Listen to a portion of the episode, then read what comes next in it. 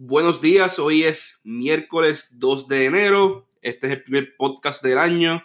Eh, Jay no está hoy, viene mañana y arranca hoy en WKQ ya a las 12. Así que estén pendientes, ya vuelve Jay a la radio. Eh, y nada, estas son las noticias más importantes del día. Mi nombre es Edgardo Vicentí y voy a estar hoy de nuevo con ustedes, aunque en un formato regular más parecido al que hace Jay todos los días. Mucho más corto, más noticias, realmente un resumen. Y arrancamos. Eh, la primera noticia es que los populares y los PNP proponen un monitor federal. Eh, los legisladores del Partido Popular y el PNP arrancaron el año bien creativo y están buscando eliminar la Junta. Y su propuesta para eliminar la Junta es que el Congreso cree un monitor federal. Eh, su idea completa recae en que la Junta, su término vence ahora a, a mediados de año, como en agosto. El término de esta Junta vence y el Congreso puede o volver a poner los mismos personas en la Junta, como que alargarle el término a los miembros de la Junta, o reemplazarlo por miembros nuevos. Y los senadores puertorriqueños, los legisladores puertorriqueños dicen, no, no, no, le alarguen ni los cambie.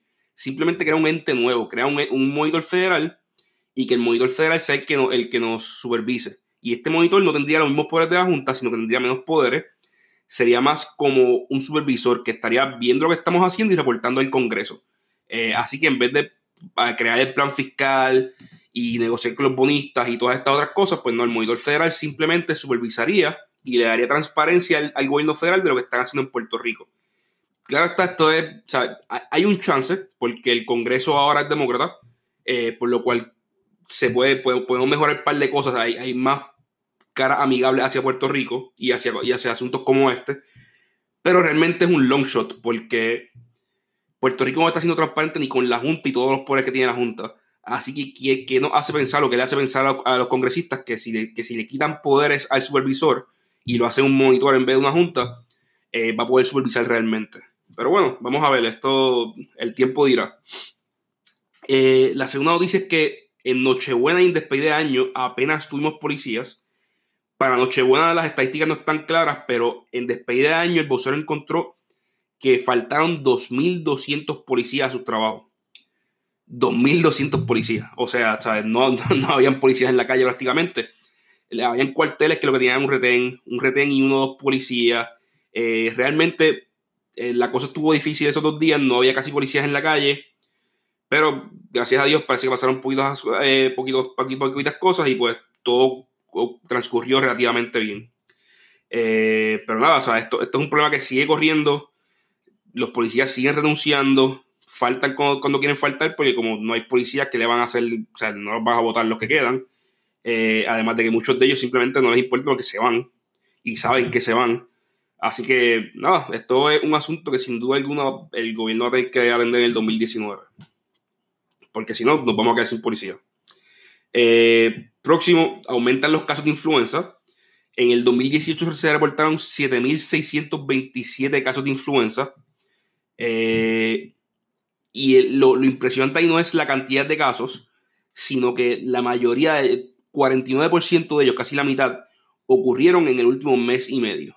O sea, que el ritmo en el que las personas se están contagiando está aumentando dramáticamente, porque la mayoría de los casos ocurrieron en el, en el último mes y medio, cuando, o sea, de octubre 28 a diciembre 15, cuando se viene reportando desde julio. Así que está cogiendo fuerza la influenza el periodo pico de la influenza ahora en enero y febrero, por lo cual si no te has vacunado, vacúnate. Si te sientes mal, ver médico rápido, porque el, Tamiflu es efectivo si se toma durante las primeras 48 horas. Y lo que logra es reducir los síntomas y acortar el periodo del virus, por lo cual vas a hacer contagioso por menos tiempo. Pero si no te tomas las primeras 48 horas, no funciona. Así que, por el bien de, las personas que no se pueden vacunar y de los viejitos, eh, ve y vacúnate. Todavía estás a tiempo eh, porque ahora es que viene lo malo realmente de la influenza y parece que esto va a ser un año bastante difícil y bastante fuerte con la influenza. Eh, la próxima noticia es que el gobierno está intentando arreglar un papelón que, que, lleva años, realmente desde que yo me recuerdo, desde la primera vez que yo fui a Vieques, eh, a Culebra, el papelón en las lanchas existe eh, y continúa. Y este año aparentemente hubo más turistas de lo esperado en esta, última semana del año. a la misma vez el mar estaba picado eh, por lo que estaba malo el mar, lo cual hace que, la travesía sea más larga. Y también se dañó una lancha. Y pues, o sea, fue, fue la, la, tormenta perfecta para que se formara un revuelo en las lanchas de Vieques y Culebra. Y acabó hasta yendo el secretario de Gobernación allí para arreglar el asunto. Fue con empleados de Hacienda, con policías para ayudar a mantener el orden, para dar información. Y mira, y todo eso está bien, ¿sabes? Está súper bien que si pasa algo inesperado, eh, pues llegue el gobierno y atienda el asunto, porque realmente no pueden decir, mira, pues pasó, pues que se chave, que los turistas que lleguen allí se atiendan y vean a ver cómo hacen. Eh, lo que hicieron está bien ahora. El problema que hay en Vieques y en Culebra para llegar en lancha, esto, ya esto es absurdo, ya esto lleva demasiados años, tienen que arreglarlo, tienen que implementar la tecnología, no hay por qué uno no pueda comprar los boletos con anticipación. O sea, no hay, no hay por qué yo no pueda entrar a internet y saber si hay boletos o no. Eh, que un turista no pueda comprar desde que, desde que compra su viaje a Puerto Rico, sacar sus boletos para Vieques o para Culebra. Eh, o sea, vamos, esto, esto es sumamente fácil de arreglar. Hay que arreglarlo. Y, y nada, ¿sabes? Porque realmente Culebra y Vieques son dos atractivos bien grandes turísticos de Puerto Rico. Y el uno llegar allí y hacer el papelón de llegar a las 5 de la mañana, no conseguir boletos y para un turista eso daña el viaje entero. O sea, tú perdiste un día, llegaste a un lado, a un extremo de la isla, buscando, iba, tenías planes para el día y te alteró por completo tus vacaciones. Esto no es aceptable, esto hay que arreglarlo. Seguimos, y es que hay una legisladora, eh, Mari Carmen Más Rodríguez, que está buscando aumentar eh,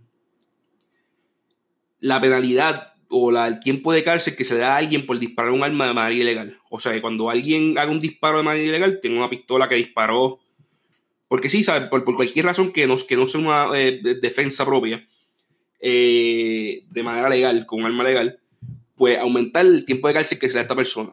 Eh, ahora mismo lo que están hablando es de investigar, ¿sabes? están haciendo una legislación para ver si esto tendría un impacto positivo en, en que se reduzca la cantidad de, de disparos eh, al aire, digo, de disparos a personas ilegales.